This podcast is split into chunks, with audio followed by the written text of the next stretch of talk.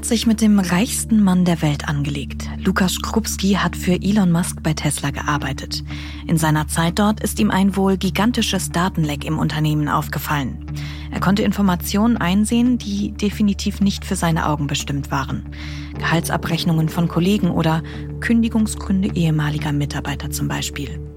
Insider wissen, dass er sammelt und speichert und schließlich dem Handelsblatt zuspielt. Nach monatelanger Recherche haben die Kollegen aus dem Investigativteam am 26. Mai dann schließlich einen zehnseitigen Report dazu veröffentlicht, der weltweite Wellen geschlagen hat. Die Tesla-Files. Wir haben hier schon mehrfach drüber gesprochen. Aber Krupski wollte öffentlich bislang nicht namentlich bekannt werden. Bis jetzt. Der Leiter unseres Investigativteams, Sönke Iversen, hat Krupski zu Hause besucht, intensive Gespräche mit ihm geführt, ihn kennengelernt. Und unser Investigativreporter Michael Verfürden hat viele, viele Stunden damit verbracht, die riesigen Datenmengen aus dem Tesla-Konzern auszuwerten. Die beiden werden uns heute ein Porträt des Whistleblowers zeichnen. Sie werden erzählen, wie und warum Krupski vom selbsternannten Tesla-Jünger zu einem der wohl aktuell größten Probleme für das Unternehmen wurde. Und sie werden schildern, wie er deshalb regelrecht von Tesla verfolgt wurde. In diesem Podcast sprechen wir alle zwei Wochen über die spannendsten Streitfälle der deutschen Wirtschaft. Eigentlich. Manchmal, da blicken wir auch über die Grenzen Deutschlands hinaus. In jedem Fall aber schauen wir uns an, wer dahinter steckt, wie sie dahin gekommen sind und vor allem, welches System das zugelassen hat. Mein Name ist Lena Jesberg und damit herzlich willkommen zu Handelsblatt Crime.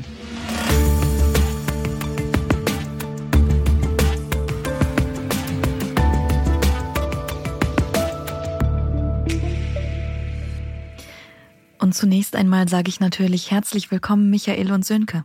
Hallo Lena. Hi. Ich habe die Geschichte gelesen und das ist, muss man ja wirklich sagen, eine Story wie aus einem Roman. Das ist teilweise echt unfassbar. Aber für die Hörer, die die Geschichte nicht gelesen haben, lasst uns mal ganz vorne anfangen beim Namen des Whistleblowers. Er heißt Lukas Skrupski. Was ist das Erste, das man über ihn wissen sollte, wenn man ähm, sich mit dieser Geschichte beschäftigen möchte? Ja, darum haben wir viel nachgedacht natürlich. Ähm, ich glaube, das erste, also es kommt ja immer, wer, wer, wer sollte was wissen? Ne? Wenn du dich fragst, also wir haben uns das überlegt, vielleicht wenn man sich als Daimler oder als BMW fragt, was ist das, ne? wie, wie können wir verhindern, dass, oder wie können wir erkennen, dass es so jemanden gibt, also ein Whistleblower, der 100 Gigabyte aus einem Unternehmen trägt. Und dann ist, glaube ich, das Wichtigste zu sagen, dass das kein Spion war. Das war kein Tesla-Feind oder Elon Musk-Hasser oder so, sondern Lukas Krupski war ein wahnsinniger Fan, sowohl von Tesla als auch von Elon Musk. Mhm. Wir kennen seinen ganzen Lebenslauf, der war immer technisch begabt und hat schon als ähm, Jugendlicher, also bei 14, 15, hat er angefangen, Autos auseinanderzubauen und wieder zusammenzuschrauben. Der war schon 2011 auf einer Messe in München, weil er für ein ähm, Polnisch, also er kommt aus Polen, hat für ein polnisches Unternehmen recherchiert ähm, über elektrische Autos und dann durfte er mit zur Messe und steht da ganz stolz im Jahr 2011 neben dem orangenen Tesla Roadster. Und ich meine, 2011, mhm. da kannte ich Tesla noch gar nicht, aber er, er wusste schon ganz genau, was das war und hat sich also für die Technik begeistert, hat sich für Elon Musk begeistert, für dessen Vision mit elektrischen Autos zu einem grüneren, einem besseren Planeten beizutragen und hat sich dann in Norwegen, also er hat in Norwegen für Tesla gearbeitet. In Drammen, das ist so eine Stunde weit weg von ähm, Oslo. Also ist in ein anderes Land sogar gegangen, um für Tesla zu arbeiten. Das ist Einsatz. Ja, und ähm, da beginnt seine Geschichte. Aber das Wichtige zu wissen ist, also das ist niemand, vor dem man sich sozusagen ursprünglich schützen könnte oder so. Aber das war ein sehr, sehr loyaler Mitarbeiter. Hm. So loyal, dass er am Ende sogar sein Leben für Tesla riskiert hat. Oder nicht am Ende, sondern am Anfang eurer Geschichte. Da gab es einen Brand. Was ist passiert? Ähm, genau, das war, um ganz genau zu sein, der 30. März 2019. An diesem Tag hat in Norwegen, die Stadt heißt Lillestrom, eine Automesse stattgefunden. Und auf dieser Messe hat auch Tesla seine Autos vorgestellt, unter anderem das damals in Europa neue Model 3 präsentiert. Und ähm, Krupski war da auch anwesend. Das war, man muss sich das vorstellen, es war so eine große Halle in der Mitte getrennt, ein riesen Stoffvorhang. Auf der einen Seite haben die Besucher eben die neuen Autos bestaunt, die da vorgeführt wurden. Und auf der anderen Seite waren die Techniker, die dann die Autos sozusagen fertig gemacht haben, um zu präsentieren. Mhm. Und einer davon war eben auch Krupski. Und in dieser Halle ist dann, ähm, das wissen wir so genau, also einerseits aus der Schilderung von Krupski, andererseits auch deshalb, weil Tesla ähm, ja so eine Art Protokoll angelegt hat, das uns vorliegt, wo sie den Ablauf festgehalten haben gegen Mittag, ist dann Feuer ausgebrochen.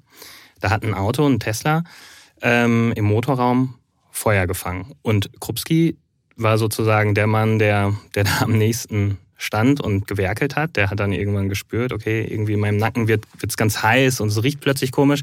Hat sich dann umgedreht und dieses brennende Auto gesehen und blitzschnell reagiert. Ne? Man muss dazu wissen, Elektroautos, das ist jetzt nicht Tesla-spezifisch, aber Elektroautos, die Batterien, die sind unheimlich schwer zu löschen. Ne? Wenn die mhm. einmal brennen, ist wirklich total gefährlich.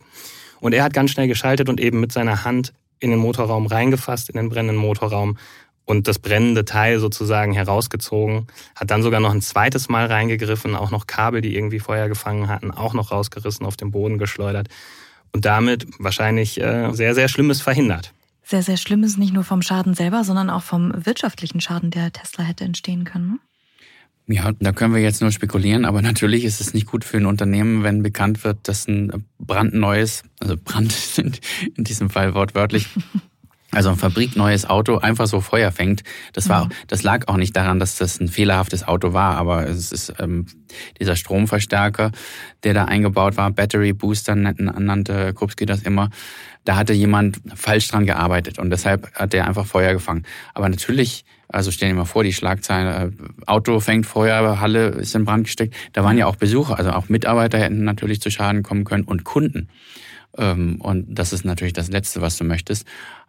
Zumal ja Tesla von 2019 auch nicht das Tesla von 2023 war. Das war damals ähm, kaum profitabel. Im Jahr vorher, äh, sagt Elon Musk, sind sie an einer Insolvenz vorbeigeschrammt und ein Unternehmen sozusagen in diesem labilen Stadion, wenn die so, so eine schlechte Nachricht äh, abbekommen hätten, hätte das natürlich keine positiven äh, Folgen haben können. Und genau deswegen hat auch Elon Musk höchst selbst sich sehr dankbar gezeigt gegenüber Krupski. Vielleicht sogar noch einen Schritt vorher, ähm, bevor wir zu Elon Musk kommen. Diese Spekulation sozusagen, was hätte passieren können, ne, das kommt jetzt sozusagen auch nicht nur von uns, sondern es gab dann kurz nach diesem Vorfall eine E-Mail von dem, ich glaube, es war der, der norwegische Serviceleiter, der an Elon Musk schreibt und eben von Krupskis Einsatz da berichtet. Ja, mhm. Und der schreibt dann an Elon Musk, hey, es gab da diesen Mitarbeiter und in dieser Mail steht dann wortwörtlich wirklich heroischer Einsatz ne, von Krupski und dass er gehandelt habe, bevor es zu spät war. Also auch dem war die, war die Dramatik da äh, bewusst. Genau, und er schreibt dann eben an den Tesla-Chef, dass sein Mitarbeiter sich sicher freuen würde, wenn er mal so ein paar nette Worte vom, vom Oberchef hören würde. Wer nicht? Und, genau. Und die gibt es dann auch. Ne? Also ich glaube, es sind nur wenige Stunden später, schreibt Musk dann eine Mail an Krupski. Danke und herzlichen Glückwunsch zur Rettung des Tages. Mhm. Diese Worte, die gehen runter wie Butter. Ne? Ähm, war das etwas, was euch überrascht hat, das zu hören, das zu lesen? Anfangs schon, aber dann haben wir uns umgehört und, und recherchiert, ähm, was sagt Elon Musk dazu, wie Kommunikation in so einem Unternehmen laufen soll. Ne? Gut, dass der Held des Tages äh, gelobt wird vom Chef, das schon. Aber Elon Musk ist sogar der Meinung, dass ähm, grundsätzlich in seinem Unternehmen Mitarbeiter sich immer an denjenigen wenden sollen, also wenn sie was, was Falsches sehen, wenn sie Fehler bemerken, immer an denjenigen ähm, sich wenden, ob sie ihn anrufen oder schreiben, von dem sie meinen, dass er das wissen muss. Also nicht wie normalerweise, da, da gibt es eine lange E-Mail von Musk, die können wir auch gleich mal einspielen, nicht an den Vorgesetzten und das, der Vorgesetzte berichtet dann an seinen Vorgesetzten und so weiter und dann äh, dauert es Wochen, bis es wieder zurückkommt. Aber vielleicht hören wir uns die Ansage von Elon Musk, was Befehlsketten und Kommunikation im Unternehmen betrifft, einfach mal im Original an. Subject Communication within Tesla. Betreff Kommunikation innerhalb von Tesla. Es gibt zwei Denkrichtungen darüber, wie Informationen innerhalb von Unternehmen fließen sollen. Die bei weitem gebräuchlichste Methode ist die Befehlskette, was bedeutet, dass sie die Kommunikation immer über ihren Vorgesetzten leiten. Das Problem bei diesem Ansatz besteht darin, dass er zwar dazu dient, die Macht des Managers zu stärken, dem Unternehmen jedoch nicht dient. Anstatt ein Problem schnell zu lösen, indem eine Person in einer Abteilung mit einer Person in einer anderen Abteilung spricht und dafür sorgt, dass das Richtige passiert, werden die Leute gezwungen, mit ihren Vorgesetzten zu sprechen, der mit seinem Vorgesetzten spricht, der wiederum mit dem Vorgesetzten in der anderen Abteilung spricht, der mit jemandem aus seinem Team spricht. Dann muss die Information wieder in die andere Richtung zurückfließen. Das ist unglaublich dumm. Wer dies zulässt, geschweige denn fördert, wird sich schnell in einem anderen Unternehmen wiederfinden. Im Ernst. Jeder bei Tesla kann und sollte jedem anderen eine E-Mail senden oder mit ihm reden, je nachdem, was seiner Meinung nach der schnellste Weg ist, ein Problem zum Nutzen des gesamten Unternehmens zu lösen. Sie können mit dem Vorgesetzten Ihres Vorgesetzten ohne dessen Erlaubnis sprechen. Sie können direkt mit einem Vizepräsidenten in einer anderen Abteilung sprechen. Sie können mit mir sprechen. Sie können mit jedem ohne die Erlaubnis eines anderen sprechen. Darüber hinaus sollten Sie sich dazu verpflichtet fühlen, bis das Richtige passiert. Ja, und daran sehen wir dann, ne, dass das sozusagen System hatte. Ne? Denn Elon Musk lobt an dem Tag nicht nur seinen Mitarbeiter Krupski, sondern fragt ihn auch, sag mal, wenn du was weißt, was wir sonst noch verbessern können, dann sag mir Bescheid. Das ist schon ungewöhnlich. Ne? Das, glaube ich, werde es in vielen anderen Unternehmen nicht äh, geben, dass der Weltchef den, den Mitarbeiter auf der untersten Ebene und Krupski selbst sagt von sich, er ist auf der, er war auf der untersten Ebene. Das wird nachher auch interessant, äh, wenn wir über die Daten sprechen, an die er gekommen ist, ne, warum er in mhm. seiner Position an diese Daten kommt. Aber das kommt später. Also ähm, Kupski fängt dann an, Elon Musk zu schreiben, was alles schief läuft. Und das war halt eine ganze Menge. Das fängt an mit den Feuerlöschern, die fehlen. Und er sagt, hier gibt es Zertifikate, also sind ähm, in, in so technischen Abteilungen müssen halt ähm, immer Sachen gewartet werden, ne? Äh, auch behördlich gewartet werden. Wenn die nicht so einen CE-Stempel haben oder Aufkleber mehr, dürfen die eigentlich gar nicht eingesetzt werden. Er sagt, die Mitarbeiter werden hier nicht richtig angelernt und so weiter und so fort. Und da entsteht so eine E-Mail-Kommunikation zwischen diesem Arbeiter auf unterster Ebene und dem Weltchef. Ja, ich würde sagen, dann kann man ja ähm, durchaus mal das Fazit ziehen. Da lief alles echt super für Krupski. Er ist kaum ein halbes Jahr da, noch in der Probezeit sogar und hat dann direkt schon so einen Kontakt zum Chef, der nicht nur sich auf diese Dankesnachricht beschränkt, sondern woraus eine richtige Korrespondenz entstanden ist. Das muss ja für ihn ein Traum gewesen sein, er als Tesla-Fan. Total. Er ist ja nicht nur Tesla-Fan, ne, was, was vorhin jetzt noch gar nicht gefallen ist. Er selber hat sich ja auch mal als Tesla-Jünger sogar beschrieben. Mhm. Also ähm, der war damals total glücklich. Und ich glaube, das ist jetzt auch eine gute Stelle, um mal einmal zurückzuspringen und ein bisschen was sozusagen zur Person Lukas Krupski zu erzählen, ja, woher, woher der eigentlich kommt. Also der ist geboren am 3. November 1985 in einem ganz, ganz, ganz kleinen Dorf. Äh, ich glaube, es sind so 140 Kilometer von Warschau. Das Dorf ist so klein, da gibt es nicht mal Straßennamen. Das heißt Zabi und die Häuseradressen sind dann wirklich so, also du wohnst einfach Zabi, Hausnummer drei oder fünf oder so. Da gibt's jetzt nicht irgendwie die Schulstraße. Und er wächst da auf, ähm, ja, auf einem Bauernhof auf und, und mhm. muss da auch mit, mit anpacken, ähm, auf seine Geschwister aufpassen und ist aber seit jeher, also wir haben mit ganz vielen Leuten gesprochen, ähm, Wegbegleitern, wir haben mit Leuten gesprochen, für die er mal gearbeitet hat. Wir haben aber auch mit seinem Vater gesprochen in Polen. Das hat dankenswerterweise ein Kollege gemacht, der der polnischen Sprache mächtig ist. Und naja, der Vater, der hat den Krupski, also seinen Sohn, beschreibt er als seit jeher technikbegeistert, ähm, hat schon immer gerne Maschinen auseinander und wieder zusammengebaut und aber ansonsten auch, auch sehr introvertiert, äh, verantwortungsbewusst, ein Kind, das viele Fragen gestellt hat zu allem Möglichen, was ihn so interessiert hat. Und ähm, genau, weil er so technikbegeistert war in der Schule, hat er sich vor allem Dingen für Luft, Raumfahrt, das sind so die Dinge, die ihn da faszinieren. Und ähm, 2004 beginnt er dann eben ein, ein Physikstudium in Warschau. Mhm. Ich weiß jetzt ehrlich gesagt gar nicht aus dem Kopf, wie lange er das macht, aber irgendwann äh, lernt er da eine Frau kennen. Und ähm, die Frau studiert in Breslau Business Management und Krupski zieht ihr dann hinterher nach, auch nach Breslau, studiert dann auch Business Management. Irgendwann scheitert die Beziehung und dann ja, zieht er hinaus in die große Welt sozusagen. Er nimmt sich eine Auszeit, äh, reist nach England, nach Kanada, nach Australien, nimmt ganz unterschiedliche Gelegenheitsjobs an, mal liefert er Essen aus, mal ähm, repariert er Autos, ne, was dann natürlich irgendwie auch in seinen Interessen, seinen Talenten entspricht. In dieser Zeit entsteht dann auch irgendwann dieses Foto, das Sönke vorhin erwähnt hat, wo er neben diesem mhm. Tesla posiert in Deutschland. Und ähm, als er dann fertig ist mit seinem Studium, ähm, geht es noch eine Zeit lang so weiter und dann sieht er eben irgendwann diese Stellenanzeige. In Norwegen. Tesla sucht Mitarbeiter in Norwegen. Ja. Wir haben hier, das klang jetzt durchaus an, ähm, einen richtigen Autofreak, der beim fortschrittlichsten Autokonzern der Welt anfangen kann. Dann kommt er in die Situation mit dem Feuer, geht als Held des Tages daraus hervor und jetzt bespricht er mit Elon Musk Wege, das Unternehmen noch zu verbessern.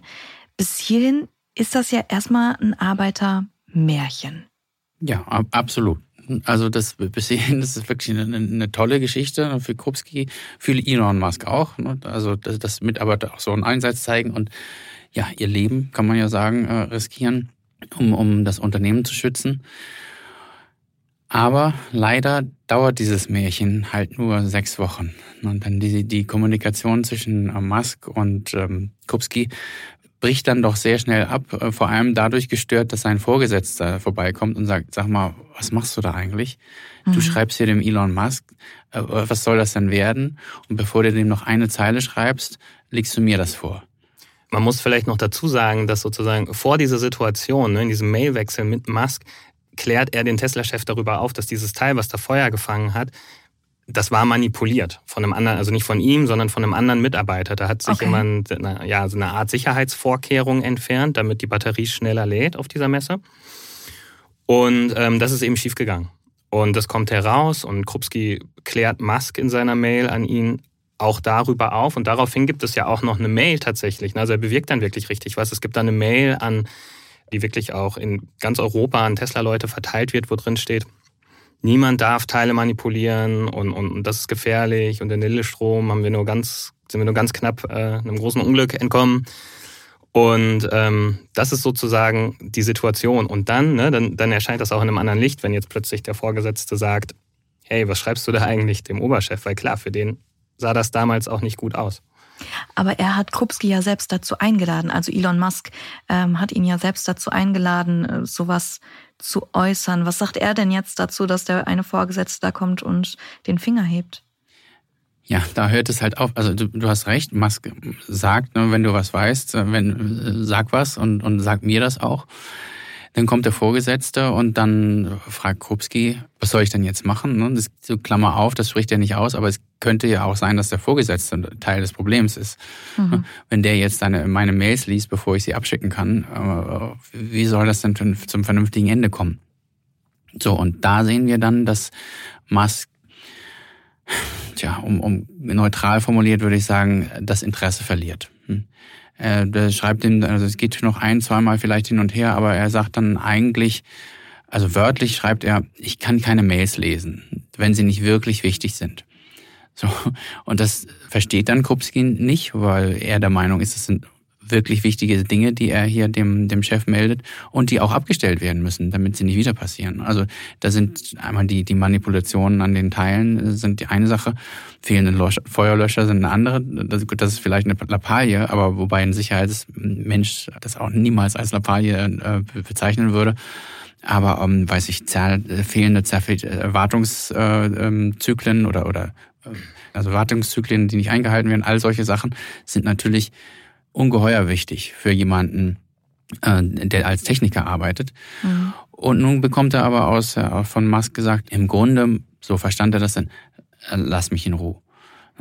Und dann dauert es halt auch nicht mehr lang, bis so eine Stimmung in dem Unternehmen entsteht und ähm, Krupski macht dafür auch seinen Vorgesetzten verantwortlich, dass er den Ruf bekommt, hier ist jemand, der verrät, der sagt, Musk, ähm, ihr, ihr arbeitet nicht ordentlich, ihr seid okay. Luschen, äh, ihr macht das falsch. Ne? Dann wird Krupski plötzlich als jemand äh, gestempelt, der seine Kollegen schlecht macht, der ja das Team äh, ähm, unterläuft und ja tatsächlich innerhalb von sechs Wochen, es dauert nur sechs Wochen, bis er von seinem Vorgesetzten gesagt bekommt, weißt du, Lukas, ich glaube, du hast hier keine Zukunft. Das war für Krupski wahrscheinlich äh, ein ziemlicher Tiefschlag so in seinem Unternehmen der Träume so schnell einen Rücksetzer zu erleiden? Wie hätte er darauf reagiert? Wie hätte er das aufgefasst? Und vor allem, wie ging es für ihn weiter?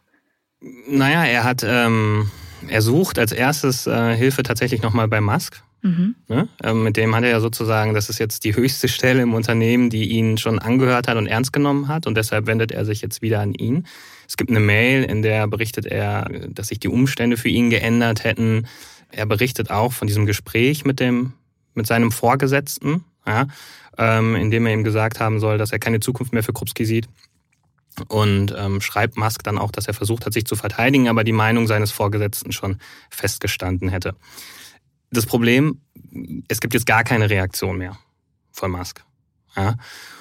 Und ähm, nicht nur das, Tesla weist ihm jetzt plötzlich auch einen neuen Arbeitsplatz zu, und zwar mhm. im Keller. Im wo Keller.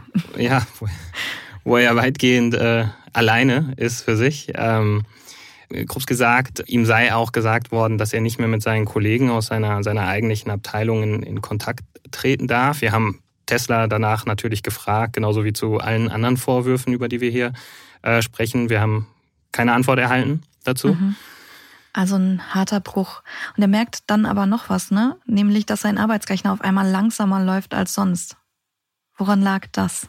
Genau, das ist jetzt, also wir sind so Mitte, Ende April, ne? Und ähm, das ist eben das andere. Also das eine ist dieser Arbeitsplatz im Keller, in dem er jetzt arbeiten soll. Und das andere ist, dass er feststellt, sein Laptop ist plötzlich langsamer. Und dann forscht er nach, äh, guckt, woran könnte das liegen. Irgendwann öffnet er den Task Manager. Das ist die Funktion am Rechner, wo du halt sehen kannst, welche Programme da so laufen, auch welches mhm. Programm wie viel Kapazität quasi in Anspruch nimmt.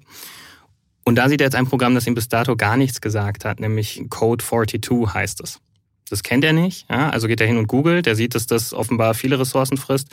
Googelt er, was ist das eigentlich? Und stellt dann fest, dass es so eine Art Überwachungssoftware ist für Arbeitgeber, um die eigenen Beschäftigten zu kontrollieren. Also der Hersteller wirbt quasi dafür, dass du sehen kannst, welcher Mitarbeiter welche Dateien auf seinem Arbeitsrechner wohin verschiebt. Ja, verschiebt er die jetzt irgendwie auf einen USB-Stick oder in sein Gmail-Postfach oder so und dann schlägt das Programm halt Alarm.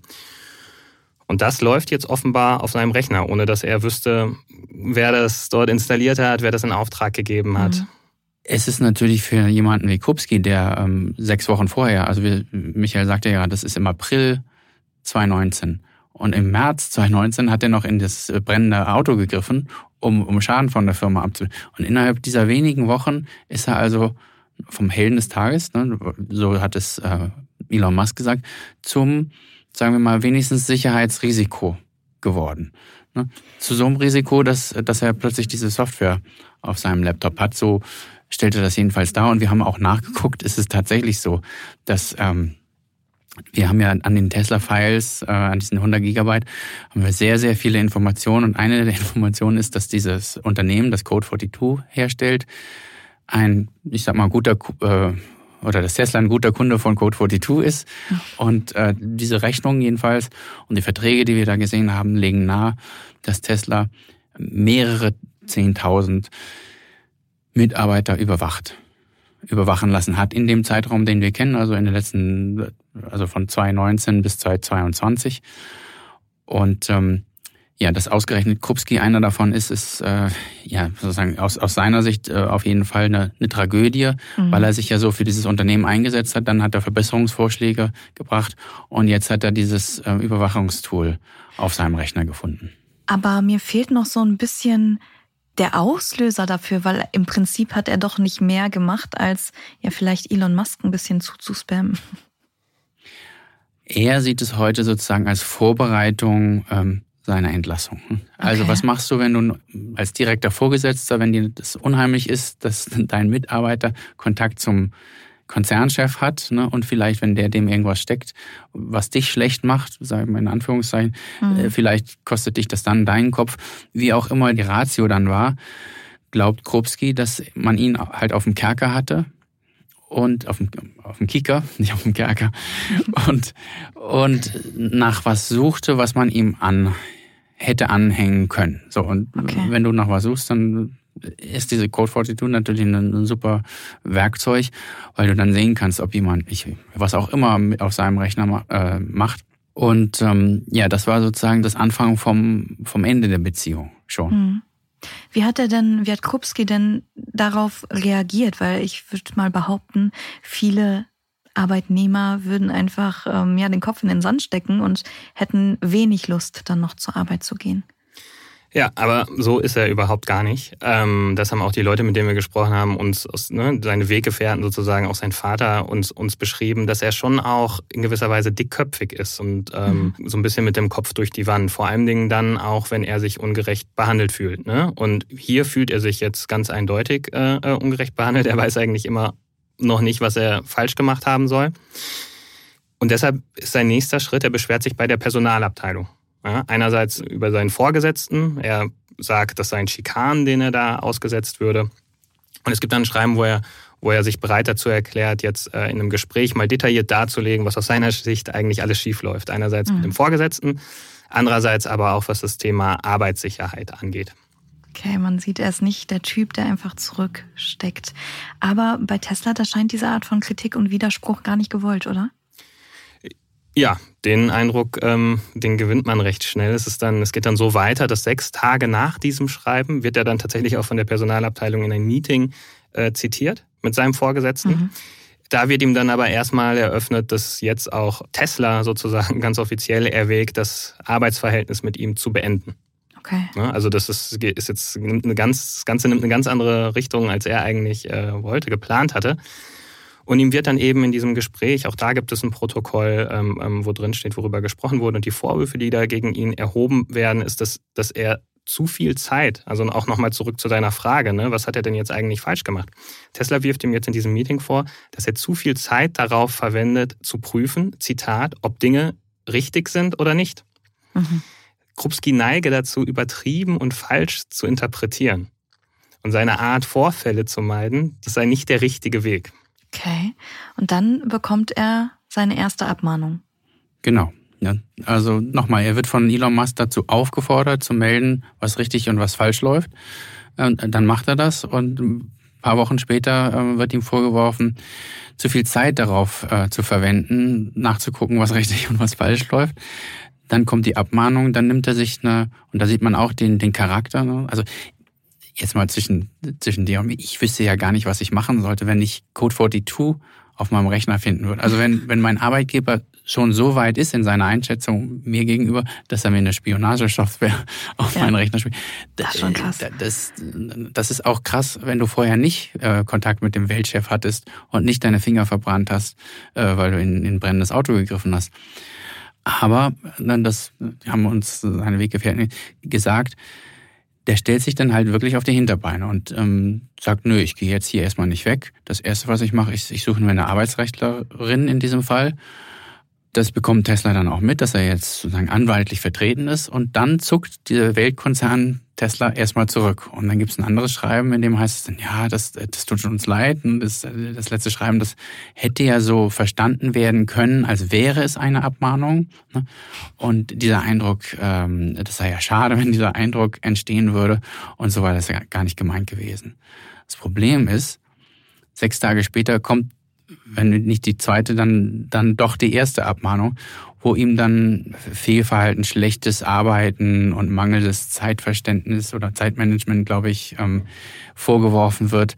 Also es ist so ein Vor-Zurück, hm, das ähm, man, man kann sehen an der ganzen Kommunikation, da, schon im April 2019, also nur Wochen nachdem Krupski den Heldenstatus hatte, hat sich Tesla festgelegt, den wollen wir hier nicht mehr. Ja, aber dann scheinen ja beide Fronten eigentlich verhärtet zu sein, weil ähm, trotz allem hält auch Krupski ja trotzdem noch an seinem Traum ähm, vom Glück bei Tesla fest.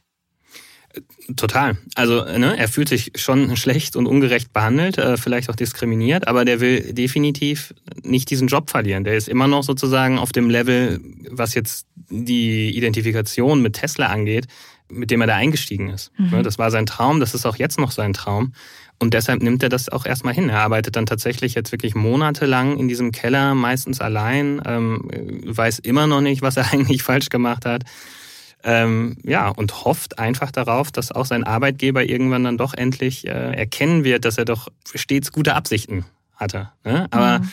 tatsächlich wird es dann eher noch schlimmer als besser. Er darf dann zwar irgendwann aus dem Keller wieder raus in seine, in seine alte Abteilung, Aber da hat er jetzt plötzlich das Gefühl, dass auch seine Kollegen alle total gegen ihn sind und hat so ein bisschen das Gefühl, dass alle in ihm ja ein Problem sehen, der irgendwie der Pedant, der der ständig äh, auf irgendwelchen Nichtigkeiten rumhackt. Und vielleicht noch dazu, weil wir noch gar nicht darüber gesprochen haben, das eine ist, dass er immer noch, dass Tesla immer noch so ein für ihn der Traumjob ist. Ne? Auf der anderen Seite muss man ja auch sagen, er ist damals äh, auch ohne das Feuer recht schnell so ein bisschen enttäuscht gewesen über die Umstände, die er da vorgefunden hat in dem in dem Unternehmen. Inwiefern? Es ist einerseits äh, kommt ihm das alles ja, wenig professionell, chaotisch vor. Es gibt teilweise gar nicht die richtigen Werkzeuge, die man eigentlich braucht. Und andererseits, ähm, das hat er uns erzählt, als wir ihn gefragt haben, wie er so seine ersten Tage da erlebt hat, ist auch dieser Ton da in diesem Werk, ähm, damit fühlt er sich gar nicht wohl. Also die Leute, es sind halt überwiegend Männer, mit denen er zusammenarbeitet. Auch wenig Norweger, sondern auch Polen wie er oder Litauer. Und der Ton, der da herrscht, der ist schon ziemlich rau. Mhm. Also Krupski hat sich dann zum Beispiel hat uns geschildert von Situationen, in denen die Mitarbeiter auf ihren Smartphones Pornos abspielen und dann herumreichen. Erinnert sich, das haben wir auch im Text, ähm, an einen Film, in dem ein Mann eine, einen Geschlechtsverkehr mit einer regungslosen Frau in einer Zahnarztpraxis hat.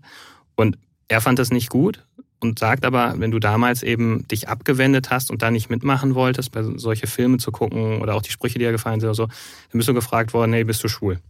Okay. So, also er hat sich da nie wirklich wohlgefühlt und jetzt darf er zwar zurück, aber alles ist irgendwie vom Klima her nochmal viel schlimmer. Nochmal schlimmer. Das ähm, klingt fast nicht zu toppen, aber so wie ihr ihn jetzt beschreibt, würde ich sagen, Krupski gibt sich damit nicht zufrieden, oder? Nee, er macht weiter. Wie gesagt, es ist so ein, so ein seltsames Spannungsverhältnis. Er möchte bei diesem Unternehmen arbeiten, möchte auch ja, ich weiß nicht, Karriere machen kann man, davon hat er gar nicht gesprochen. Er möchte einfach seinen Job machen, denn der hat sich, der war ja verliebt in Autos ne, und hier waren die äh, fortschrittlichsten Autos der Welt, seiner Meinung nach. Er fühlte sich also am richtigen Ort, aber halt mit der falschen Umgebung. Und er hatte das Verständnis, den Eindruck, als er da aus dem Keller wieder hochkam, dass seine Vorgesetzten die ganze, seine ganzen Ex-Kollegen oder dann wieder auch aktuellen Kollegen halt scharf gemacht hatten. Ne? Dass die sagte, ja, der Lukas, der, wenn der wieder aus dem Keller kommt, dann zeigen wir ihm mal, ne, mhm. was mit dem Verräter passiert und so. Also es soll auch Bedrohungen gegeben haben und halt ständig Beleidigungen und, und so weiter und so fort. Und er kam einfach mit seiner, er wurde dann nach der Arbeits, so Zwischenzeugnisse, praktisch Bewertungen, teils aber auch anonym bekommen, wo die total schlecht waren, während er unten im Keller ähm, gute Bewertungen hatten und wir haben auch schriftlich äh, total divergieren, also total auseinanderliegende Bewertungen, ne, dass er einen großartigen Job macht oder dass er einen ganz schlechten Job macht. Das ist alles einfach nicht zu verstehen wirklich, für keinen Mitarbeiter, keine Mitarbeiterin wirklich zu verstehen. Und nach einer Weile, also wir sprechen ja jetzt über doch viele Monate dauernden Prozess, schlägt ihm das auf die Gesundheit. Ne? Er wird krank. Ja. Er, ihm wird übel, es wird ihm schwindlig, er kann nicht mehr schlafen richtig. Und äh, es kommt dann tatsächlich dazu, dass er ähm, einmal zusammenbricht und dann ins, zum Arzt muss.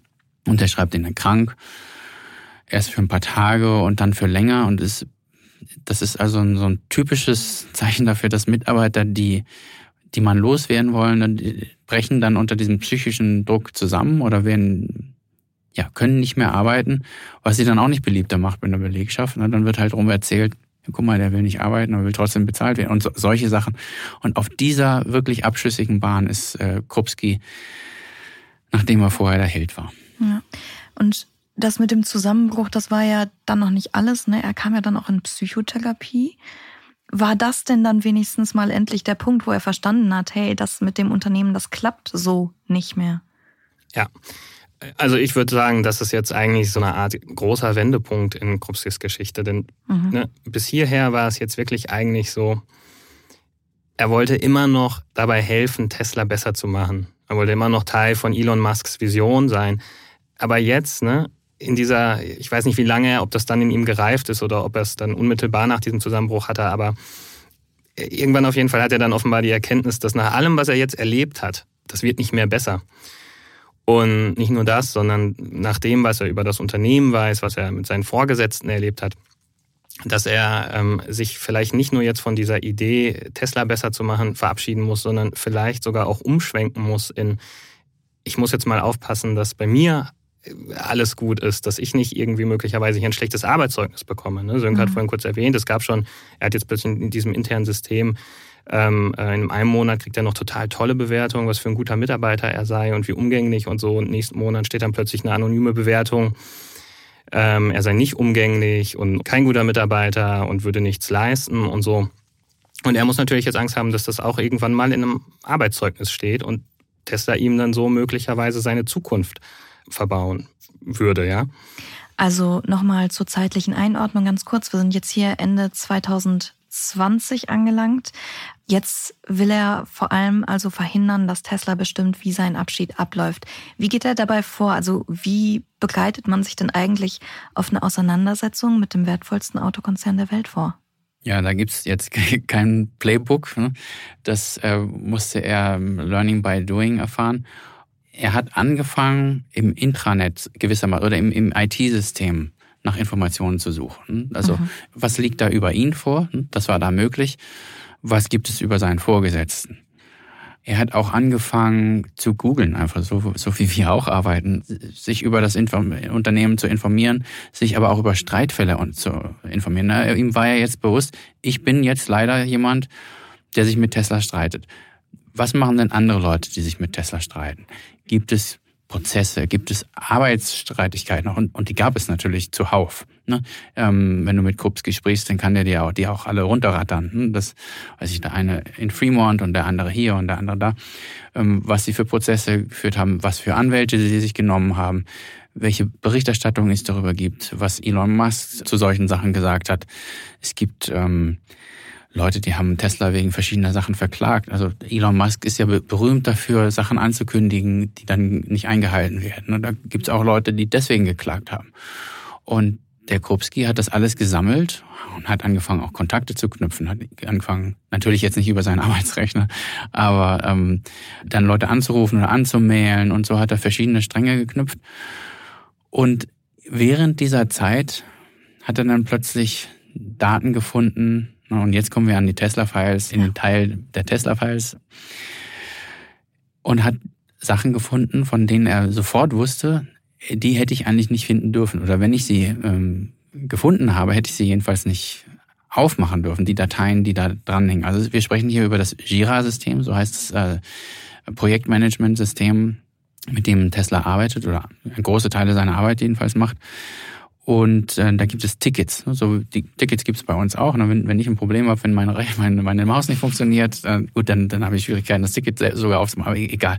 Dann du machst jedenfalls ein Ticket auf. Ich glaube, das werden unsere Hörerinnen und Hörer auch kennen aus ihrer Arbeitswelt. Und dann kriegst du irgendwann eine Antwort.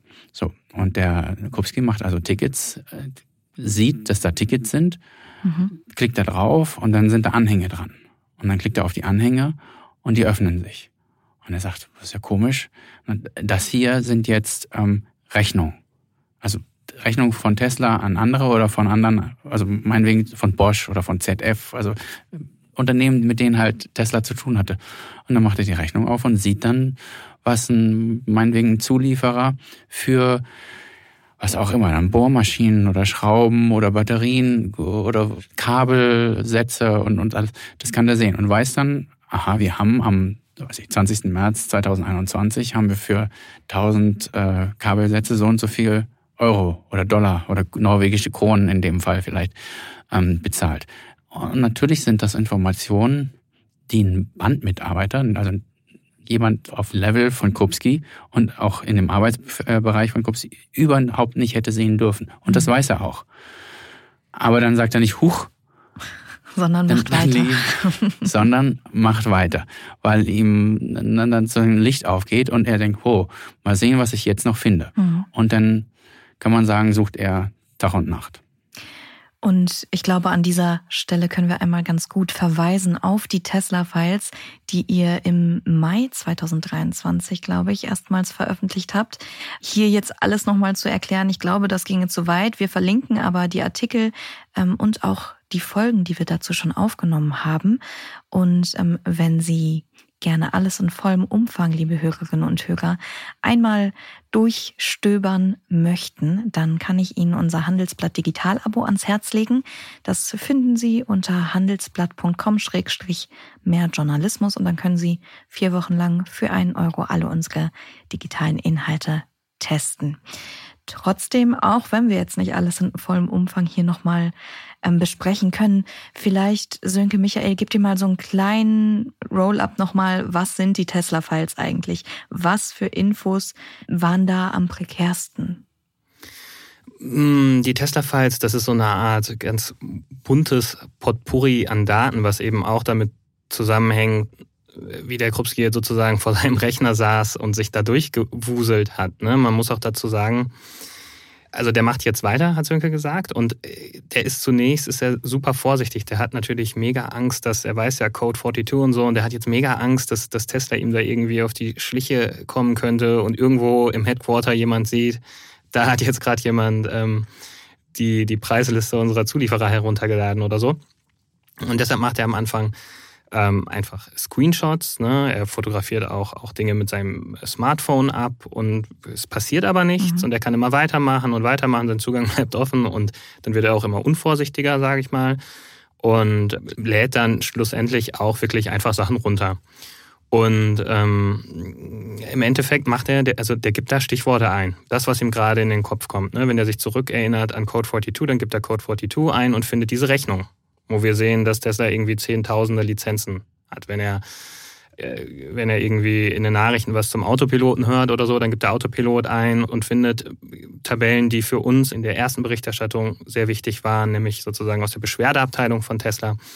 Da gab es riesige Excel-Files mit Tausenden von Kunden von Tesla, die sich darüber beschwert haben, dass ihr Auto mit Autopilot sozusagen von ganz alleine einfach Gas gegeben hat oder gebremst mhm. hat während der vollen Fahrt. Also wirklich teilweise lebensgefährliche Situationen, ne? wenn dein Auto auf dem Highway irgendwie mit 130 oder sowas fährt und, und plötzlich geht's einfach in die Eisen und hinter dir ist jemand, dann kann das ganz schnell ganz böse ausgehen. Ähm, es gab auch Schilderungen von Kunden, die gesagt haben, ich habe heute Morgen mein Kind zur Schule gebracht und, und auf dem Parkplatz davor hat der Tesla plötzlich von alleine beschleunigt. Ja. So, und ähm, solche Sachen haben wir gefunden, aber wir haben eben auch ganz viel personenbezogene Daten. Also es gab Tabellen mit Hunderttausenden Mitarbeitern, deren Gehältern, deren Geburtsdaten, Social Security äh, äh, Numbers, ähm, private Adressen, Telefonnummern, alles Daten, von denen wir eigentlich nicht wollen, dass ich weiß nicht, wie viele Mitarbeiter Tesla im Moment hat, 100.000 oder so, dass, dass 100.000 andere sie einfach anklicken können. Mhm. Ähm, Kündigungsgründe, wir können ganz genau nachvollziehen, welcher Mitarbeiter gehen musste, weil er, weil er getrunken hat am Band oder einen Joint geraucht hat oder, oder jemanden belästigt hat oder so. Wahnsinn. All solche Sachen findet er da und die sammelt er und ähm, es gibt dann vielleicht, Sönke hat vorhin gesagt, er hat auch, als er sich sozusagen vorbereitet hat, hat er auch Kontakte geknüpft. Ne, er hat, er hat äh, Austausch gesucht mit anderen Tesla-Kritikern. Und eine Person, das ist jetzt wichtig, zu denen er dann Kontakt knüpft, ist Aaron Greenspan. Das ist ein Amerikaner, der ähm, ja als einer der ärgsten Feinde Elon Musks gilt, sage ich mal. Auch deshalb, weil er auf fallende Kurse von Tesla wettet. Ähm, der betreibt so eine Website, auf denen er Gerichtsdokumente hochlädt zu, zu anderen Unternehmen, aber vor allen Dingen auch zu Tesla. Mhm. Und also Elon Musk und Greenspan, die haben so eine Art Dauerfehde. Äh, Elon Musk hat, als er Twitter gekauft hat, auch das Profil von Greenspan und auch von seiner Website sperren lassen und so weiter und so fort. Und die beiden haben sich jetzt irgendwie gefunden und tauschen sich aus über Tesla und die Probleme, die es da gibt. Und im November 21 setzen die ein Schreiben zusammen auf an die Börsen. An die SEC. Genau, die Börsenaufsicht in den USA. Und das ist jetzt wichtig hier zu sagen. Wir haben Krupski natürlich gefragt. Ähm, er sagt, er hat kein Geld genommen für Informationen. Er hat sich nie bereichert an der ganzen Geschichte. Er hat auch selber nie auf fallende Kurse gewettet. Aber er hat jetzt in Greenspan eben einen Verbündeten gefunden, mit, von dem er glaubt, dass er ihm jetzt irgendwie Schlagkraft sozusagen gibt, um diese Missstände aufzudecken. Das sind jetzt ja die erste, das ist jetzt ja das erste Mal, dass er sozusagen Missstände bei Tesla sieht, die er nicht an das Unternehmen meldet, sondern an eben an eine andere Behörde. Einfach jetzt aus den Erfahrungen der letzten Jahre heraus, dass nie was passiert ist. Mhm. Ist das ein Rachegedanke, der dahinter steckt? Oder welche Intention hatte Krupski damit, wenn er doch einst mal so ein Tesla-Jünger, wie er selbst sagt, war? Die Frage liegt nah und wir haben diese Frage auch ihm selbst gestellt. Und er sagt, Rache war das Letzte, was ihm da eingefallen wäre. Okay. Er sah sich und er war ja jemand, der sich sehr für das Unternehmen eingesetzt hat. Er hatte alles versucht, um Verbesserungen sozusagen anzuleiern oder zu befördern und musste jetzt in der Zeit, seit er das gemacht hat, einfach sehen, weder wollte das Unternehmen seine Vorschläge hören, noch ihn. Und das Unternehmen wollte ihn auch nicht mehr. Und in dieser Situation hat er gesagt, das sind aber trotzdem, auch wenn das Unternehmen sie nicht hören will, sind das trotzdem wichtige Sachen. Ne? Arbeitssicherheit, Produktsicherheit. Er hat sich, sagt er, Sorgen gemacht um seine eigene Gesundheit, um die seiner Kollegen, aber auch um die der Kunden, er da ganz verschiedene Probleme gesehen hat, ähm, die das Unternehmen selbst einfach nicht lösen wollte, ähm, nicht mal hören wollte. Und deshalb sagt er, ich hatte gar keine andere Wahl, als das nach außen zu tragen. Mhm. Und dann ist er zu, na, erst zur SEC und später auch zur Verkehrsbehörde gegangen. Erstmal in den USA, weil er sich da sozusagen, die, die, Tesla ist ja ein amerikanisches Unternehmen. Er ist aber auch zu europäischen äh, Behörden gegangen. Ist. Er hat auch zu Journalisten Kontakt aufgenommen. Das sah er als ähm, einzig mögliche Variante, anstatt das Unternehmen zu informieren, weil er das Vertrauen in das Unternehmen halt verloren hatte. Kam bei den Behördengängen oder bei der Börsenaufsichtsbeschwerde jemals was bei rum? Nee. Und ähm, das, weil wir es gerade nicht so explizit gesagt haben, also die haben diese Schreiben an die SEC im Grunde genommen auch das, was wir dann im Mai später berichtet haben, schon so zum Teil vorweggenommen. Ne? Also Datensicherheit und so, das und viele Punkte zur Arbeitssicherheit, das stand da bei denen schon drin, aber die haben da nie eine Reaktion drauf bekommen, auch nicht von den anderen Behörden. Mhm. Und all den anderen Stellen, die, die Krupski dann noch irgendwie äh, bemüht hat. Ähm, was vielleicht noch wichtig ist, weil das jetzt sozusagen parallel läuft. Sönke sagte gerade, Tesla will ihn nicht hören. Ne? Es gibt dann noch einen Moment, da fühlt er sich dann nochmal sehr darin bestätigt, nämlich äh, als er seine Kündigung erhält. Die kommt, flattert dann noch äh, zwischenzeitlich bei ihm zu Hause rein. Wann war das? das? Ist, äh, Mitte Dezember müsste es dann eigentlich, glaube ich, gewesen sein. Mhm. Ähm, genau, 14. Dezember 2021. Und da steht es dann nochmal schwarz auf weiß. Ähm, Herr Krupski, wir haben den Fall ganz, ganz gründlich geprüft und tut uns wahnsinnig leid, aber äh, sieht ja nicht so aus, als würden sie in einem angemessenen Zeitraum zurückkehren. Deshalb haben wir leider beschlossen, deine Stelle zu kündigen. Jetzt könnte man sagen oder meinen, da wäre das Kapitel Tesla für Krupski abgeschlossen, aber wenn dem so wäre, dann würden wir heute natürlich nicht hier sprechen. Er hat dann weiter ganz viele Journalisten, Behörden kontaktiert, aber irgendwie wollte ihm niemand so richtig zuhören. Im November 2022 hat sich Krupski dann beim Handelsblatt bei euch gemeldet. Wie lief die erste Kontaktaufnahme? Die, also diese ganzen Monate, in denen er jetzt, ne, er saß jetzt halt auf diesem Datenberg und, und war überzeugt davon, dass es totale Sprengkraft hat und, und hat deshalb auch eigentlich erwartet, dass jeden Tag könnte jetzt irgendwas passieren, irgendwo knallt's jetzt richtig und es kommt und kommt und kommt nicht. Und dann kontaktiert er irgendwann uns und ist jetzt zu diesem Zeitpunkt wieder super vorsichtig. Ne? Also die Vorsicht, die er zwischenzeitlich mal so ein bisschen abgelegt hatte, als er dann angefangen hat, einfach wild Sachen runterzuladen und so, die hat er sich jetzt wieder so ein bisschen ähm, ähm, zugelegt. Und er meldet sich dann anonym, will seinen Namen nicht preisgeben. Die Kommunikation läuft ganz am Anfang nur über verschlüsselte Nachrichtendienste ab. Also es ist vor allem Dingen Sönke gewesen, der dann mit ihm den Kontakt aufgebaut hatte. Es vergehen jetzt Wochen und, und ich glaube hunderte Nachrichten, die hin und her gehen, bis er dann irgendwann ja, genügend Vertrauen offenbar gefasst hatte, um sich zu erkennen zu geben und auch zu treffen. Mhm. Bevor wir da weitermachen, ich würde gern mal wissen, ähm, weil es wird ja einen Grund haben, dass ganz, ganz viele Journalisten abgelehnt haben und ihm eben nicht zugehört haben. Könnt ihr das nachvollziehen, diese, diese Skepsis der Journalisten einer solchen Geschichte gegenüber? Mhm sagen wir mal so, es ist nicht, es ist nicht total außergewöhnlich, dass Quellen, dass Whistleblower eine Weile hin und her laufen müssen, bis sie den richtigen Journalisten finden. Das ist liegt ein bisschen, ist ein bisschen dessen geschuldet, dass wir ähm, auch einfach viele Fehlinformationen oder viele, wie soll man das nennen, also viele Aufschneider ähm, am, mhm. am Telefon und in den E-Mails haben, die sagen, hier ist was ganz Großes. Und letztlich eigentlich immer nur ihren eigenen Versicherungsfall in der Regel verkaufen wollen und das aber als Weltgeschichte. Ähm, oder gar nicht richtig die Informationen haben, sondern nur sagen, es heißt das, ich habe gehört dies und so. Jetzt hatte der ja schon, wenn man mit dem sprach oder wenn man überhaupt den Kontakt aufnahm, schon relativ schnell ähm, hat er ein paar Dateien geschickt. Die waren dann aber gesippt und äh, auch da ne, kann man nur sagen, es ist ähm, nicht ganz so leicht offenbar zu dem Journalisten so durchzudringen, dass der sich ähm, ein bisschen mehr Arbeit macht, als er sich dann machen musste. Jetzt war es bei, bei Krupski, das haben wir dann später gesehen, wenn man die ganze Geschichte haben wollte, dann musste man wirklich Monate an Arbeit investieren, weil dieser Datenberg, von dem ähm, Michael sprach, das war tatsächlich ein Berg. Das war nicht sortiert. Da gab es keinen Ordner Autopilot, kein Ordner Arbeitssicherheit, kein Ordner ähm, Überwachungssoftware und so, sondern wir haben ja erwähnt, anfangs hat der Screenshots gemacht. Und das, das ist das Übelste für jemanden, der sucht, ob es ja nun ein Journalist ist oder nicht. Du musst beim Screen, die kannst du ja nicht durchsuchen mhm. nach Stichworten. Du musst ja jeden Screenshot einzeln angucken. Da gab es tausende von. So, da kriegst du also eine, eine ZIP-Datei zur Geschichte und machst du die auf, dann hast du einen Ordner mit pro Ordner hunderten von Fotos, JPEGs.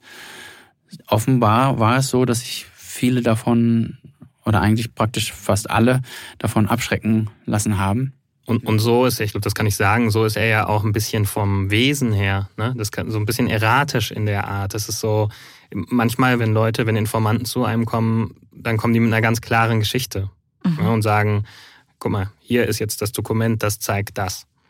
Und er kam jetzt eben mit diesem Berg, der inzwischen 100 Gigabyte groß war und hat ein bisschen von seiner eigenen Geschichte erzählt und ähm, ich hatte Kontakt mit Elon Musk und dann hat er mich fallen lassen und hier Autopilot und das ist und ne, es war, es ging so schon in den ersten Tagen, in den ersten Nachrichten, es war ganz wild. Er hat auch vielleicht das noch, ist es, dass der auch sehr, sehr viel schrieb. Ne? Also nach, nach zwei Stunden hast du schon 25 Nachrichten ähm, dann gehabt. Und ähm, er ist nicht der Einzige, der so ist. Er war aber der Einzige, der so eine tolle Information, bei dem sich so eine tolle Information, so eine Story dahinter verbirgt.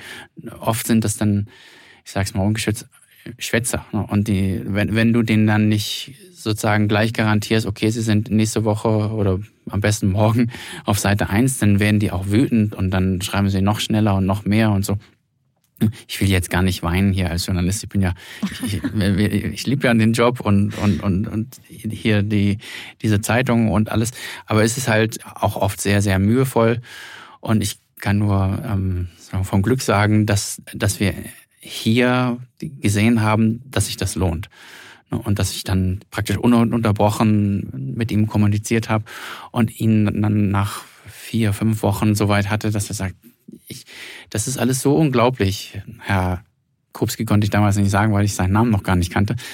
Aber es hilft alles nichts. Ich muss mal zu Ihnen kommen um das selbst einzusehen. Weil diese Daten, klar, Sie haben mir diese Datei geschickt mit den 100.000 Mitarbeiter äh, Sozialversicherungsnummern und, und den Gehältern. Das, ich meine, äh, das kann natürlich auch, das habe ich so nicht gesagt, aber natürlich hätte es auch gefälscht sein können. Mhm. Heutzutage kannst du alles fälschen, auch in sehr kurzer Zeit. Ich muss mir das mal angucken vor Ort, wie sie da in dem System suchen und finden. Ja. Und kurz vor Weihnachten war dann soweit. Ja, dann erzähl uns mal von dem ersten Treffen, würde ich sagen. Wie hat er dich dann letztendlich überzeugt? Dann hat er die Daten sprechen lassen. Also ich, bin dahin äh, nach äh, ne, Düsseldorf-Oslo, das ist auch gar nicht so lang, da fliegt man nicht länger als zwei Stunden. Und dann bin ich nach Dram mit dem Zug und dann haben wir uns äh, da, im, er ist sogar zum Hotel gekommen und dann sind wir erstmal essen gegangen, hat er mir seine ganze Geschichte erzählt und es war halt eine wahnsinnig die konnte man auf den ersten Blick nicht glauben. Ich habe mir das aber natürlich alles angehört und dann, ähm, dann hat er mir das gezeigt. Also sind wir woanders hingefahren und dann hat er den Laptop aufgeklappt und ähm, gesagt, so jetzt was, ich zeige dir mal was. Und dann einen Suchbegriff eingegeben und das war, als ob du googelst, nur in dem internen Tesla-System. Mhm. Und nach einer Viertelstunde habe ich dann gesagt, kann ich jetzt auch mal was suchen? Ähm, und ich sagte, ja, was, welchen Begriff dann? Und habe ich verschiedenste Begriffe, Musk und dies und das. Und irgendwann habe ich dann äh, Staats, habe ich gesagt, gib mal Staatsanwalt. Dann habe ich im Staatsanwaltschaft buchstabiert, dann gibt es ein und sehe da, es kommen, ich weiß jetzt nicht mehr wie viele, das waren mehrere Dutzend ähm, Antworten. Und dann haben wir das ich glaube, das dritte von oben war es, da stand was von Staatsanwaltschaft Wien drauf. Und das war ein Schreiben der Staatsanwaltschaft Wien an Tesla. Da ging es darum, dass die Staatsanwaltschaft Wien die Geodaten, also die Bewegungsdaten des Fahrzeugs, also des Teslas, eines österreichischen Politikers ähm, übermittelt haben wollte, weil sie den in Verdacht hatte, Fluchthelfer von Jan Masalik aus Wirecard äh, gewesen zu sein. Dann. Der Masalik hat sich ja abgesetzt, ist ähm, dann verschwunden und wird auch noch immer international gesucht. Und da war also das Schreiben der Staatsanwaltschaft Wien an Tesla, dass sie bitte die Bewegung, damit sie nachverfolgen konnten, wann der von wo nach wo gefahren ist. Ja, und in, also ich bin fast aus dem aus dem Sessel da gesprungen vor. das ist das nennt man wir nennen das dann Reporterglück.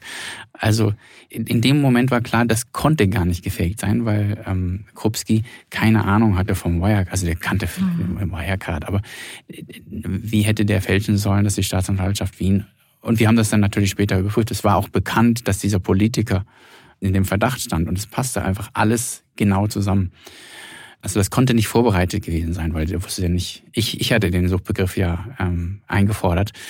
Und wir haben da also ich war ein paar Stunden gesessen an dem Abend und am nächsten Morgen noch ein paar Stunden sind wir ins Café gegangen und dann haben wir zwischendurch das Café gewechselt, weil er dachte, da drüben, da sitzt jemand, der guckt ihn komisch an. Ein gewisser Paranoia entwickelt sich natürlich bei Quellen, besonders wenn sie mit, mit großen Unternehmen zu tun haben, dann auch. Dann haben wir das Café gewechselt, haben noch weiter geguckt und geguckt und geguckt, hatte mir dies gezeigt und jenes gezeigt und irgendwann sagte er, ähm, es war gar nicht klar, was dann eigentlich geschehen sollte. Ich wollte es ja eigentlich nur sehen. Ne? Und mhm. ich hätte dann sozusagen als bezeugen können, dass ich das gesehen habe. Es war nicht klar, was mit den Daten dann passieren würde. Aber er sagte dann nach, ich weiß nicht, drei, vier Stunden, ähm, hast du eine Festplatte dabei? Ja, und, und du hast gesagt, dich schon gefreut. Ich habe gesagt, äh, ich habe zwei dabei, hatte ich auch. und dann haben wir angefangen zu kopieren. Das, das dauerte dann halt nochmal eine Stunde und ich kam mit, ich glaube, Michael, wir haben, ich glaube, zu 60 Gigabyte oder so. Und ich, ich sage das, weil wir insgesamt ja auf 100 gekommen sind. Er hat danach immer weiter gesucht. Und so ist halt seine Person, so ein Typ ist der. Der hat dann gemerkt, okay, jetzt da ist jemand, der nimmt mir das ab wir haben an dem Tag 60 Gigabyte oder so kopiert. Der hat dann aber weitergesucht auf seinen verschiedensten Festplatten und Sticks und so und hat dann immer weiter geschickt. Da waren teilweise Sachen drauf, die haben wir drei, vier, fünf Mal bekommen, dieselben Daten. Wir haben das dann aber alles, natürlich nichts abgelehnt, sondern alles genommen und bei uns, und da muss ich mich bei Michael und äh, Lars Nagel aus unserem Team hier bedanken, die haben inzwischen sehr große Erfahrung mit, mit dem Sortieren, Analysieren von Datenmengen. Wir haben da ein System, mit dem wir das umsetzen können. Wir werden bald sogar noch, noch ein besseres System. Das ist auch eine Erfahrung aus dieser äh, Recherche, dass wir das noch ähm, verbessern, noch weiter verbessern können, noch effizienter Daten sortieren können in Zukunft. Und ähm, jetzt sind wir also, das war also kurz vor Weihnachten und wir haben dann über Weihnachten gesprochen und Neujahr gesprochen und es ging immer weiter, immer weiter und wir haben die angefangen, konnten dann aber schon die Daten einsehen und sortieren, lesen. Es kamen immer weiter Daten, immer weiter Daten und ähm, ja, so ist dieser Datenschatz dann zum Handelsblatt gekommen. Hm. Sönke, du hast gerade gesagt, er hat auch dann zu diesem Zeitpunkt immer noch weiter gesucht. Aber er war da ja schon gekündigt. Also ich meine, es ist ja schon ungewöhnlich, dass er überhaupt als Mitarbeiter noch Zugang zu diesen Daten hatte. Als Ex-Mitarbeiter, wie geht das denn? Ja, du hast recht und Unrecht. Also ist, bei der Kündigung hat man ihm seinen Laptop nicht abgenommen. Aha. Hm. Ähm, das ist wohl damit zu erklären, dass wenn du gekündigt wirst, bist du ja nicht automatisch gekündigt. Da kannst du ja gegen vorgehen und in der Zeit hat das Unternehmen jetzt nicht, das ist nicht das erste, was das Unternehmen, also hätte es vielleicht sein sollen, aber war es in diesem Fall nicht. Er hatte also noch wochenlang weiter Zugang. Ähm, als der Zugang dann gesperrt ist, hat man ihm den Laptop, den hat man offenbar vergessen einfach. Also er hatte den Laptop noch, aber nicht den Zugang. Außerdem hatte er noch Freunde in dem Unternehmen, die weiter Zugang hatten. Und als zu dem Zeitpunkt, ähm, als ich ihn dann besucht habe, also ähm, Ende 22, ähm, wenn ich da sage Suche, dann suchte er nicht mehr in dem Jira-System, in dem Online-System von Tesla, sondern auf seinen eigenen verschiedenen Geräten. Ah, okay. Weil er im Laufe der Monate halt auf, auf ich weiß nicht, zig verschiedenen Festplatten und Sticks äh, Daten hatte und auch selbst durcheinander war. Er wusste nicht mehr, ob das, was er auf diesem Stick hat, dann nicht auch auf dem Stick war oder die Hälfte auch noch auf dem dritten Stick. Er hat uns das dann einfach alles nacheinander rübergeschickt. Und wir haben dann, weil die Arbeiten wollten wir ihm ja auch nicht machen, so sagen, jetzt mach mal aus den, weiß ich, wie viele Dateien er rübergeschickt hat, wahrscheinlich 100.000 oder so. Und es sind, waren aber nur 23.000 verschiedene. Okay. Und der, der Rest war doppelt und dreifach und, und fünffach. Ja, wie die Tesla-Aufarbeitung durch euch dann äh, im Detail gelaufen ist. Das haben wir schon ausführlich besprochen. Nochmal der Hinweis, ich verlinke gern die Artikel und die Folgen, die wir bisher dazu hatten, ähm, in der Folgenbeschreibung. Ich würde von euch gerne als nächstes mal wissen, wie eigentlich Tesla darauf reagiert hat in Bezug auf Krupski. Also gab es für ihn da seitens des Unternehmens noch Konsequenzen? Also die, äh, man muss sagen, damals wusste Tesla noch gar nicht, dass es, äh, oder anders. Wir haben sehr viel darüber gesprochen, wie wir diese Daten verifiziert haben und so. Das äh, haben wir alles in den anderen Folgen gemacht. Aber ein Punkt ist jetzt vielleicht noch wichtig, auch wenn Sönke gesagt hat, dass wir uns total sicher waren, dass, das, dass diese Daten echt sind. Das reicht ja zum Glück nicht, wenn Journalisten das sozusagen sagen, dass das Zeug vor ihnen wohl echt sein muss ähm, sondern wir brauchen halt Belege und die haben wir dann in den folgenden Monaten auch gesammelt und dazu gehörte unter anderem auch Leute aus diesen Daten zu kontaktieren und zu fragen, ob das stimmt, was da über sie steht, also Mitarbeiter, Kunden, ja, stimmen die Gehälter, stimmen die, die, die Probleme, die sie mit ihrem Auto haben. Und das haben wir dann gemacht. Ich glaube, 200 Personen oder so haben wir kontaktiert äh, direkt in den ersten Wochen. Und äh, ich erzähle das jetzt deshalb nochmal, weil genauso wie wir es damals befürchtet oder einkalkuliert haben, haben natürlich Leute aus Amerika unsere Mails direkt weitergeleitet an Tesla mhm. und gefragt, hey, warum fragt da irgendein so deutscher Journalist danach, äh, warum weiß er, wie viel Geld ich verdiene? Ne? Und wir wissen heute, dass Tesla dann damals Anfang März, ähm, also wir haben Ende Februar angefangen, die Leute zu kontaktieren und Anfang März starten sie sozusagen eine interne Investigation. Also sie haben so ein mhm. extra Team, das Security Intelligence Investigations Team nennt sich das. Und das setzen sie jetzt darauf an. Also es gibt eine Untersuchung und die trägt auch den Titel Handelsblatt Outreach. Und es ist ein fünfköpfiges Team, also wir wissen auch sehr genau, wer da drin sitzt. Und äh, es ist auch super spannend, weil unter anderem sind es ehemalige Geheimagenten. Oh. Also da gibt es zum Beispiel eine Dame, die ist äh, äh Ex-CIA-Offizierin, die kommt aus dem Bereich äh, äh, Counterterrorism und äh, Gegenspionage und so. Also die hat früher mal Terroristen gejagt und Spione aus anderen Ländern und jetzt sollte sie halt herausfinden, wer dem Handelsblatt diese Daten gegeben hat. Die Geschichte geht dann ja so weiter, dass wir dann, wir recherchieren, recherchieren und verifizieren die Daten und irgendwann haben wir genug, um unsere Story aufzuschreiben und schicken Tesla Fragen.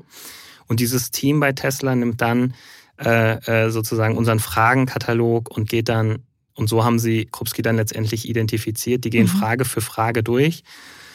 Wenn wir gefragt haben nach den Gehaltslisten oder so, dann haben die geguckt, okay, die beziehen sich gerade auf diese Datei und in der Frage danach geht es um die Beschwerden zum Autopiloten. Das ist diese Excel-Tabelle. Und dann haben sie nachgeschaut, wer hat diese Dateien heruntergeladen.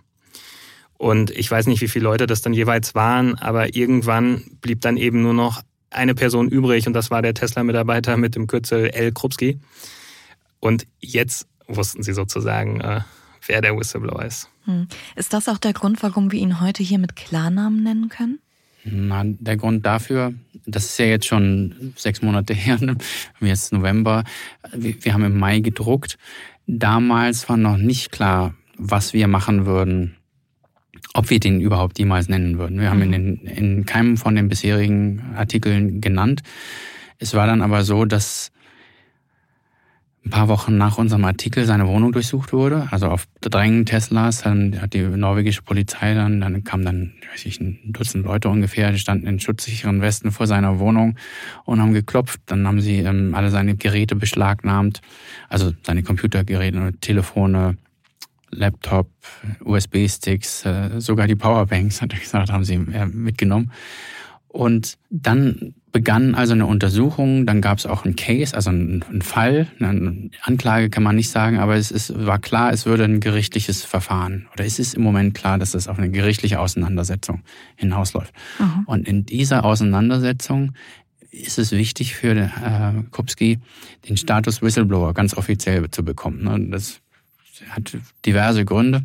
Und ähm, ja, ein Merkmal eines Whistleblowers ist halt, dass er auch in der, also in, in Norwegen jedenfalls, dass er ähm, auch öffentlich als Whistleblower bekannt ist, mit Gesicht, mit Namen und das halt klar ist öffentlich, dass dieser Mann sich mit diesem Unternehmen ähm, streitet über Interna, von denen er meint, dass sie die Öffentlichkeit interessieren. Und das hat deshalb, ne, Whistleblowing hast du in die Pfeife blasen sozusagen, dass er deshalb Alarm geschlagen hat. Und dann fiel deshalb die Entscheidung für ihn, dass er seinen Namen öffentlich machen wollte. Mhm. Und da waren wir dann sagen wir mal, erste Adresse, weil wir die erste Geschichte auch äh, aufgeschrieben hatten im Mai.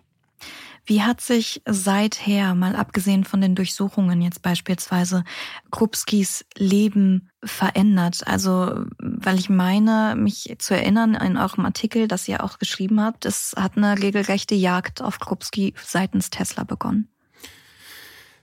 Ja, also die haben, ne, was ich geschildert habe, die haben dieses Team eingesetzt, erstmal um ihn überhaupt zu identifizieren. Und als mhm. sie ihn dann identifiziert haben, sind sie gegen ihn vorgegangen. Es kam die Razzia, das war natürlich für ihn wirklich ein einschneidendes Erlebnis. Tesla hat auch dann an diversen Stellen, ohne seinen Namen auch zu nennen, es war dann immer die Rede von einem verärgerten Mitarbeiter, der seine Zugänge missbraucht hat, aber sie haben dann an diversen Stellen auch geschrieben, dass sie gegen ihn vorgehen. Und naja, wie hat sich, also du tauschst dich, glaube ich, mehr mit ihm aus als ich das, aber ich kann mir vorstellen, dass er sich ähm, auf der einen Seite ist es natürlich, denke ich mir jetzt super einschüchternd. Auf der anderen Seite konnte er sich natürlich auch zurücklehnen und jetzt tatsächlich so ein bisschen, ich will jetzt nicht sagen Früchte ernten, aber er hat dann natürlich gesehen, endlich wurden seine Hinweise jetzt ernst genommen. Ne? Und nach unserer Berichterstattung, das hat ja auch weltweit Schlagzeilen gemacht. Mhm. Also in den USA und überall haben Medien unsere Berichte über den Umgang und seine Hinweise letztendlich über den Umgang mit Daten und, und Probleme beim Autopiloten, später dann auch Probleme mit dem Cybertruck. Äh, das wurde überall aufgegriffen und das muss für ihn, denke ich mir, jetzt eine wahnsinnige Bestätigung auch gewesen sein. Das einerseits, das, das, das sozusagen in Medien über die Informationen, die er an die Öffentlichkeit äh, gebracht hat, berichtet wird, aber auch die Behörden. Ne? Dass er jetzt zum ersten Mal sah, dass die Behörden aktiv wurden. Ne? Also ich glaube, drei Tage oder am, selben, also mit unserer Berichterstattung hat dann die, die Datenschutzbehörde in Brandenburg ein Verfahren gewissermaßen eröffnet, hat die niederländische Datenschutzbehörde informiert, die niederländische, weil da hat die Europazentrale von Tesla steht in Amsterdam, die ermitteln. Dann gibt es so ein europäisches Behörden-IT-System, da ähm, tauschen sich die Behörden untereinander aus. Das hat die Amsterdamer Behörde gemacht, also alle europäischen Schwesterbehörden informiert und wir wissen, dass schon 20 ähm, deutsche und europäische Behörden sich dieser Sache, also diesem ja, Sachverhalt sozusagen der, der Aufklärung jedenfalls angeschlossen haben. Mhm. Dann wissen wir auch, dass in den USA ähm, Ermittlungen laufen mit Bezug auf die Tesla-Files. Da sind ähm, die Generalbundesanwälte, so heißen die dort, ähm, zuständig. Davon gibt es 50, weil es 50 Bundesstaaten gibt. Das läuft also alles. Ansonsten ist, wenn du nach seinem Zustand fragst, ist das, ähm, also ich war jetzt vor ein paar Wochen nochmal bei ihm, das ist ein ständiges Auf und Ab. Einerseits ein bisschen ähm, ja, Begeisterung ist jetzt auch nicht der richtige Ausdruck, aber Freude jedenfalls, dass er endlich ernst genommen wird. Andererseits ähm, ist jetzt auch klar, Tesla weiß, wer er ist. Und wenn du morgens um sieben von einem Dutzend Polizisten äh, besucht wirst, ist, ist das natürlich auch ein Schock. Ja. Ist auch ein Schock für deine Nachbarn. Ne? Guck, weil die gucken ihn natürlich jetzt anders an als vorher. Er ist arbeitslos. Ne? Er findet jetzt auch keinen neuen Job in dieser Situation ist es jetzt, kommt noch dazu, es äh, wird jetzt auch früh dunkel und, und spät hell in Norwegen. Also er hat, er hat auch nichts anderes sozusagen an, ähm, im Moment, als über, darüber nachzudenken. Und wenn du den ganzen Tag über nur eine Sache nachdenkst, äh, und diese Sache ist, du wirst von einem Weltkonzern verantwortlich gemacht für alles Mögliche jetzt, ist das natürlich, ja, beängstigend und, und nicht, nicht förderlich für die Psyche. Hm. Dann lasst uns zum Abschluss noch mal kurz die Perspektive wechseln. Welche Konsequenzen hat denn Tesla aus der ganzen Geschichte gezogen? Ich würde sagen, Tesla hat bisher jetzt drei bemerkenswerte Sachen eigentlich gemacht. Sie haben erstens in ihrem letzten äh, Quartalsbericht an die Börsenaufsicht ähm, sozusagen die eigenen Investoren gewarnt, mhm. dass es da dieses ausländische Medium gibt, das diese Daten bekommen hat, dass sich daraus jetzt Klagen ergeben haben. Es gibt ja schon Sammelklagen in den USA auch. Und ähm, der Wortlaut ist dann so ungefähr, wenn das für Tesla ungünstig ausgeht, dann könnte das schon äh, deutliche Auswirkungen haben auf das Geschäft, auf das Ergebnis, auf die Marke und so weiter. Also da droht Ungemach sozusagen.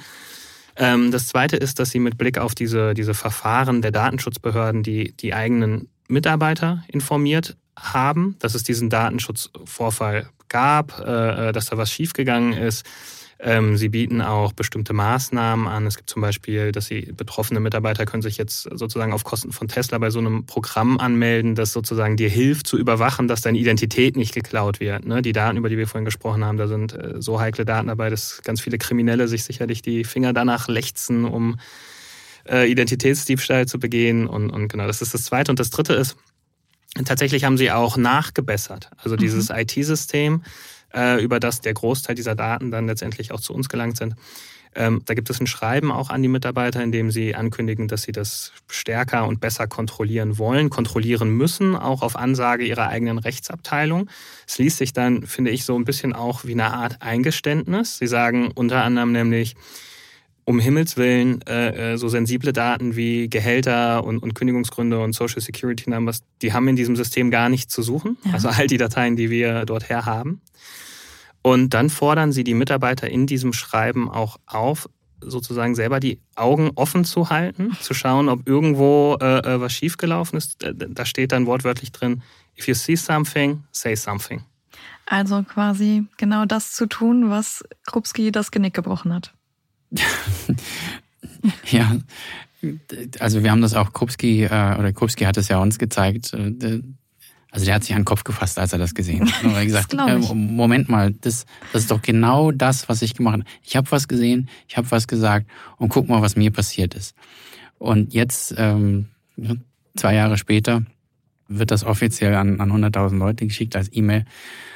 Was soll man dazu sagen? Am besten ähm, machen wir an dieser Stelle Feierabend, würde ich sagen. Ihr beiden, ganz herzlichen Dank für eure Einschätzung. Gern, danke dir. Vielen Dank. Ja, und bevor ich Sie, liebe Hörerinnen und Hörer, jetzt verabschiede, habe ich noch eine kleine Überraschung für Sie, denn wir haben Lukas Skrupski persönlich im Podcast-Interview. Wenn Sie sich also selbst einen Eindruck von ihm machen wollen, dann sollten Sie unbedingt einschalten. Das ganze Gespräch, das erscheint kommende Woche hier auf diesem Kanal. Für heute sage ich aber erstmal ganz herzlichen Dank und zwar an meinen Kollegen Christian Heinemann für die Produktion dieser Folge und natürlich an Sie fürs Zuhören. Machen Sie es gut.